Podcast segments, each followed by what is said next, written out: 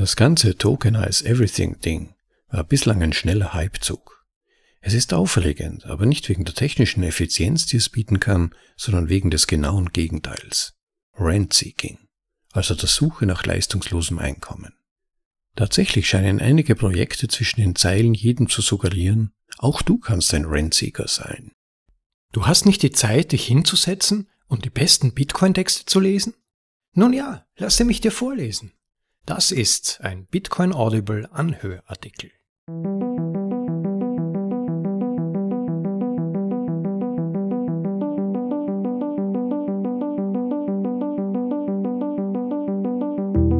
Willkommen zur Folge Nummer 27 der deutschen Bitcoin Audibles, den besten Artikeln im Bitcoin Space für euch in deutsche Sprache übersetzt und vorgelesen, zum bequemen Anhören unterwegs oder daheim. Nico, Dankeschön habe ich mich gewundert, dass es auch nach all den Erfahrungen seit der ersten Altcoins und Träumen, alles auf die Blockchain zu bringen, immer noch möglich ist, Leute mit solchen Versprechungen zu locken. Nico aber ist sich nicht so schade und macht einen genaueren Blick auf die Werteversprechungen der NFT und Tokenisierungspromoter und findet heraus, dass, ja, darüber soll an dieser Stelle noch geschwiegen werden. Sonst würde ich euch ja die Spannung beim Zuhören nehmen. Insofern nichts als hinein in den Artikel mit dem visionären Titel Nein, wir werden nicht alles tokenisieren. Originaltitel No, we're not going to tokenize everything von Nico Jilsch. Manchmal vergesse ich, wie langsam Dinge in der echten Welt sind. Ich bin mir sicher, dass viele von euch sich an die guten alten Zeiten von 2017 erinnern werden, als uns gesagt wurde, dass alles tokenisiert wird. Nun, fünf Jahre später halten nicht viele Menschen in Krypto immer noch an dieser Linie fest. Aber wenn ihr mit Bankern sprecht, lieben sie die Idee immer noch. Es gibt ihnen etwas zu tun, ein Projekt, etwas, woran man ein paar Jahre arbeiten kann.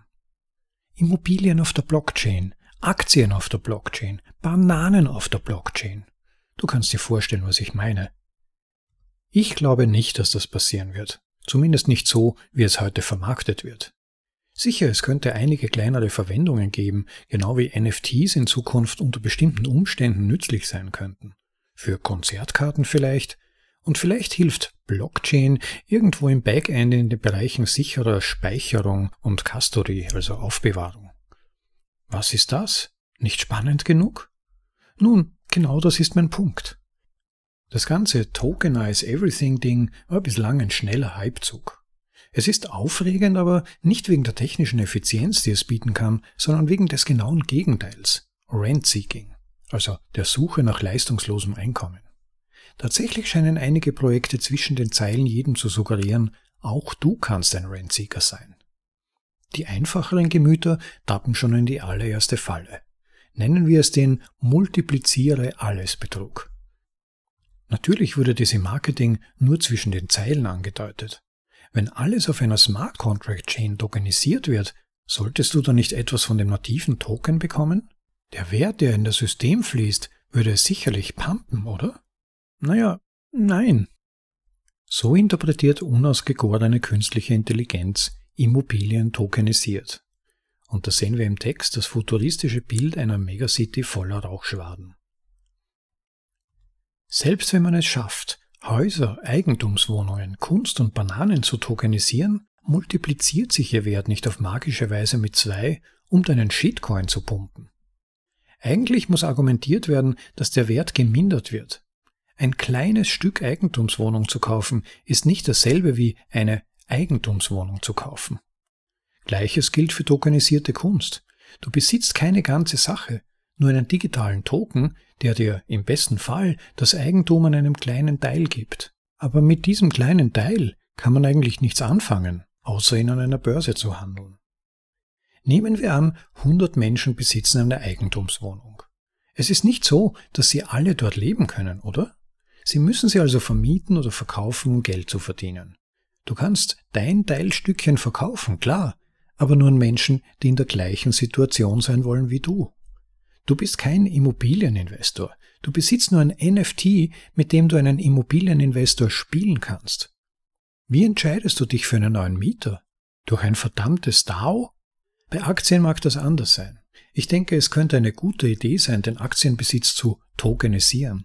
Aber selbst wenn wir all den bürokratischen Aufwand beseitigen würden, der ein effizientes System verhinderte, wäre das Ergebnis nicht das, was sich Shitcoin-Investoren und Banker erhoffen. Dies wäre nur machbar, wenn es die Einstiegskosten für die Investoren senkt. Die Rentsieger würden also noch weniger bekommen. Und wir haben noch nicht einmal erwähnt, dass das Oracle-Problem nicht gelöst werden kann. Wenn Immobilien tokenisiert werden, wer prüft dann, ob das Haus, das du kaufst, überhaupt existiert? Was, wenn die Bananen verfaulen? Sie existieren immer noch auf der Blockchain, verwandeln sich aber in der realen Welt in Dreck. Man muss also einen vertrauenswürdigen Dritten einführen, eigentlich mehr als einen. Was ist, wenn ich den Key zu meinem Token verliere, der beweist, dass ich ein Hundertstel einer Eigentumswohnung oder eines Kunstwerks besitze? Ich bin offensichtlich am Arsch. Aber die anderen 99 Investoren auch. Niemand wird das Ganze jemals wieder besitzen, richtig? Und wenn echtes Eigentum unmöglich ist, würde dann nicht der Preis des Vermögenswerts darunter leiden? Ich denke, dass die Tokenize Everything Geschichte nur eine weitere Variante aller Shitcoin Geschichten ist. An der Erzählung ist etwas Wahres dran, aber die bisher angebotenen Lösungen sind im Grunde genommen alle Betrügereien, entweder absichtlich oder aus Versehen. So sieht unausgegorene künstliche Intelligenz die tokenisierte Mona Lisa. Und an dieser Stelle folgt im Text exakt dasselbe futuristische Bild einer Megacity voller Rauchschwaden von vorhin, was illustriert, dass für einen Computer den Wert, den Menschen bestimmten Informationen zumessen, nicht ermittelbar ist. Jetzt kommt der Todesstoß. Auch wenn sich alle Geschichten der Tokenize Everything Vertreter als wahr herausstellten. Selbst wenn alle technischen Probleme gelöst wären und die in hundert Teile gespaltene Eigentumswohnung irgendwie den gleichen Marktwert behielte wie eine ganze. Selbst wenn Einhörner im Amazonas-Regenwald entdeckt werden und anfangen Werbeclips für Tokenisierung zu produzieren, es gibt immer noch einen gigantischen rosa Elefanten im Raum, über den wir sprechen müssen. Wir müssen über den eigentlichen Grund sprechen, warum Menschen ihr Geld in Immobilien, Kunst, Aktienindizes und dergleichen investieren würden. Der Grund heißt Wertaufbewahrungsmittel. Wir müssen verstehen, dass viele Menschen nur auf dem Markt sind, weil unser Geld kaputt ist und daher nicht mehr zur langfristigen Wertaufbewahrung geeignet ist.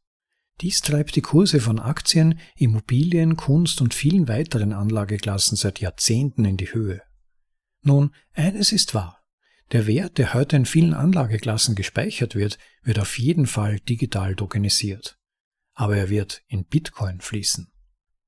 Bitcoin wurde geschaffen, um genau das Problem zu lösen, das überhaupt zu all den Investitionen in generische Anlageklassen geführt hat. Bitcoin hat keines der oben genannten Probleme, die tokenisiertes Zeug hat. Es ist ein rein digitales Asset. Wenn du also Immobilien, Metalle, Turnschuhe oder Aktien kaufst, nur um Wert zu speichern, warum solltest du dich dann jemals mit den tokenisierten Versionen dieser Vermögenswerte befassen? Es gibt einfach keinen Grund dazu. Tatsächlich sieht sogar die ursprüngliche nicht tokenisierte Version des Vermögenswerts plötzlich minderwertig aus. Auf lange Sicht wirst du vollständig aussteigen und in die weitaus überlegene Alternative einsteigen, Bitcoin. Währenddessen wird armen Trotteln erzählt, dass sie auch endlich ein Tausendstel eines Londoner Stadthauses besitzen können. Traurig, wirklich. Und das war? Nein, wir werden nicht alles tokenisieren. Von Nico Jilsch. Dieser Artikel wurde dem Autor Nico Jilsch von 21 Bitcoin gesponsert. Ein paar Gedanken noch dazu. Ja, nicht einmal NFTs sind ein sinnvoller Anwendungsbereich für Blockchains, wie sich herausstellt. Wer hätte das gedacht? Guy Swan hat das mal schön erklärt. Denkt mal drüber nach. Wenn ich ein original signiertes Poster von Brad Pitt habe, warum sollte dieses Poster potenziell mehr wert sein, nur weil es als elektronisches Token davon gehalten wird? Speziell in dem irren Spekulationsmarkt, der im Kryptospace herrscht. Das häufige Missverständnis ist einfach, nur weil etwas auf Blockchain läuft, heißt das ja nicht, dass es deshalb auch sicherer wäre oder dass es einen speziellen Zusatznutzen hat oder dass es sonst irgendwie besser wäre. Wenn ich zum Beispiel Tickets auf der Blockchain kaufe, ja, wozu überhaupt? Wegen des Sammlerwertes? Wenn hebt sich jemand die Ausdrucke der Eintrittskarten zu früheren Konzerten auf? Und selbst wenn ja, warum sich da nicht einfach die elektronische Bezahlbestätigung aufheben? Was macht das NFT für einen Unterschied? Es ist ja nicht einmal signiert, wie man einfach überprüfen kann in den allermeisten Fällen. Es ist nicht selten einfach der Public Key des Ausgebers, der ausgegeben wird. Also wozu der Unsinn, das Ganze dann auf eine Blockchain zu tun? Um sich wichtig zu machen oder vielleicht für den Touch von Innovation? Was mir auch manchmal vorkommt, ist, dass viele Leute das gar nicht von Anfang bis zu Ende durchdenken. Äh, wenn man zum Beispiel allein an die aktuellen Ethereum-Transaktionskosten denkt, gut, die mögen sich dann bei Proof of Stake reduzieren, aber wer weiß das schon, könnte auch ganz anders kommen, wenn Vitalik auf neue Ideen kommt. Und da können die, die Transaktionskosten ein zigfaches oder hundertfaches vom eigentlichen NFT-Preis ausmachen. Viel Glück dabei beim Buchen des Sitzplatzes in einem Stadium einen geringeren Ethereum-Kurs zu erwischen, sonst wird das Ticket relativ teuer. Und sicher ist es auch nicht. Pro Buchung ist ja ohnehin in der physischen Welt, im vorigen Beispiel, ja nur ein Sitzplatz verfügbar. Selbst bei klassischen Eintrittskarten könnte jemand durch ein Kopieren der Tickets ja jetzt keine zusätzlichen Sitzplätze erzeugen. Und im Prinzip ergeben sich ähnliche Probleme mit allen Token. Wer kann schon überprüfen und sicherstellen, zum Beispiel, wie viele Goldtoken tatsächlich durch physisches Gold gedeckt werden? Wir landen da wieder bei genau denselben Problemen, die wir eigentlich jetzt schon bei haben. Es braucht vertrauenswürdige Dritte, die das überprüfen. Wie vertrauenswürdig die sind, weiß man natürlich nicht genau. Die sind es vielleicht nur vorübergehend, bis es hart auf hart kommt. Das angesprochene Oracle-Problem also. Denn vertrauenswürdige Dritte werden immer über kurz oder lang anfällig für Korruption oder sonstige Formen des Machtmissbrauchs. Es ist in gewisser Weise menschlich, allzu menschlich, wie Nietzsche sagen würde. Unabhängig davon die Kosten. Normalerweise sollten doch neue Systeme effizienter werden. Aber je mehr Dinge auf die Blockchains gebracht werden, umso komplizierter würde alles werden. Gebühren, man denke nur an CryptoKitties oder riesige Chains, die entstehen, was natürlich Zentralisierungsprobleme aufwirft und so weiter. Und unabhängig davon ein weiterer Punkt. Warum sollte ich zur tokenized Version von Aldi gehen, wenn ich mir für die Produkte ein Token kaufen müsste. Ein Token, das auf dem Markt fluktuiert noch dazu. Und das gilt letztendlich für alle Services, alle Netzwerke, alle Materialien und Bodenschätze, jede Software. Alles würde nur noch komplizierter werden. Und je mehr Leute das nutzen, umso komplizierter und teurer. Und last but not least, Leute müssen in diese Services investieren, um Service zu erhalten. Nico bringt es auf den Punkt, wenn er von diesem rosa Elefanten spricht, dass viele dieser Dinge, die auf NFTs und Utility Token bauen, also zum Beispiel auf Immobilien auf der Blockchain oder Kunst auf der Blockchain, ja sogar bezüglich des dahinterstehenden Wertes völlig fehleralloziert sind. Wir investieren in sie nur, weil es keine besseren und verlässlicheren Wertspeicherinstrumente gibt. Weil das Geld, das wir haben, so schlecht seinen eigentlichen Job tut. Die wichtigste Funktion von Geld überhaupt, nämlich Wert zu speichern, funktioniert bei Fiat schon seit langem nicht mehr ausreichend.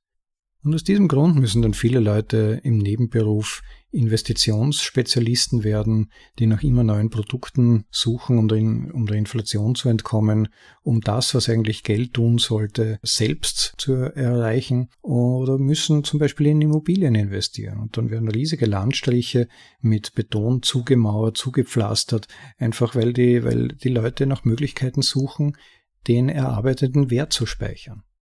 Und auch da ist Bitcoin eben Hoffnung, denn tatsächlich dezentralisierte Blockchains sind vor allem für eines gut, die Sicherung von sozialen Verträgen bezüglich Wert. Man hat die Sicherheit abgesichert von tausenden Nodes und thermodynamischer Energie, dass einem das gehört, was einem gehört. Man hat einen unzweifelhaften Anteil an einem unkorrumpierbaren System, das durch fixe mathematische Größen definiert ist. Und zwar solche, die von einem selbst überprüft werden können. Es ist die höchste Sicherheit von persönlicher Kontrolle über den eigenen Besitz, den wir im Vergleich mit allen auf der Erde verfügbaren Finanzsystemen haben. Und Bitcoin ist ein Trägerasset, das heißt, der Wert wird direkt von Partei zu Partei getauscht und diese andere Partei hat dann diesen Wert. Man braucht keine Dritten oder kein Trägermedium.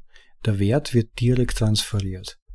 Bitcoins können nicht verrotten, es gibt keine Drittpartei, sie können nicht verbrennen und man kann sie direkt transferieren und, und das komplett zu jedem in der Welt.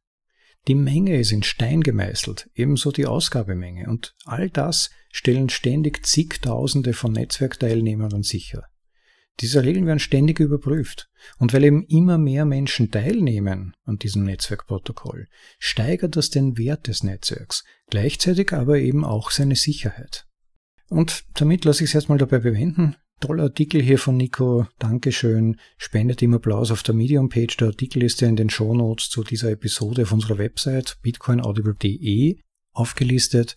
Und last but not least, vergesst nicht den Subscribe-Button zu klicken und eventuell eine der Unterstützungsoptionen auf unserer Website zu nützen. Ganz unten in der Fußleiste Unterstützung. Wäre ganz super nett, wenn ihr ein bisschen Feedback oder etwas zurückfließen lasst. Und das war's dann wieder mal für heute. Danke für euer Dabeisein, war schön, dass ihr hier wart und zugehört habt. Gebt uns Feedback und für heute genießt den Tag, freut euch, solange die Sonne noch scheint und lasst euch gut gehen. Ciao, euer Rob.